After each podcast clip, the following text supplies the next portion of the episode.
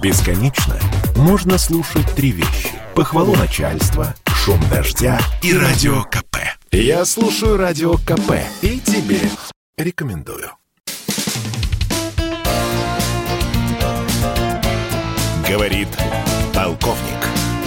Нет вопроса, на который не знает ответа Виктор Баранец. О мирном договоре с Японией.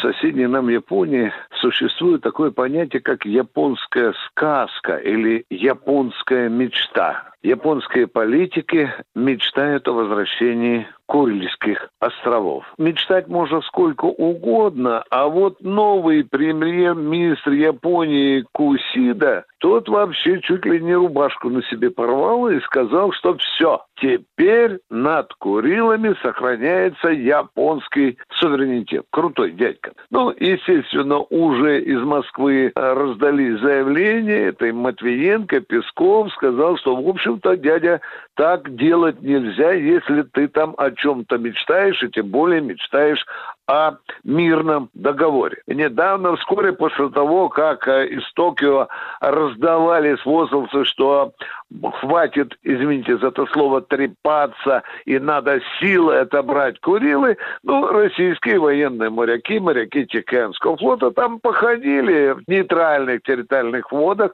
где-то в Тихом океане, немножко постреляли и послали такой боевой привет Токио, чтобы он не зарывался. Заявление Кусиды, оно вообще-то рассчитано на две аудитории. Одна – это внутренняя аудитория, потому что ни один премьер-министр Японии новый не считается кондиционным, если он не покажет пальчиком на Курилы и скажет, что я их возвращу. Один из премьер-министров однажды даже поклялся, сказал, что я на могиле отца поклялся вернуть Курилы, но уже нет по-моему, не того премьер-министра и нет этого обещания. А вот на внешнюю, на внешнюю аудиторию это действительно рассчитано, и это затрагивает вообще-то, дорогие друзья, и американские интересы. Если Япония сумеет добиться, ну, помечтаем, мы же тоже можем мечтать,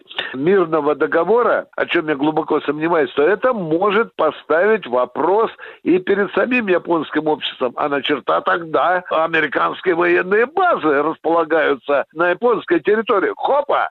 Так что вот эти разговоры, как бы мне говорили, они американцам не нравятся. Виктор Баранец, радио «Комсомольская правда», Москва. Говорит полковник.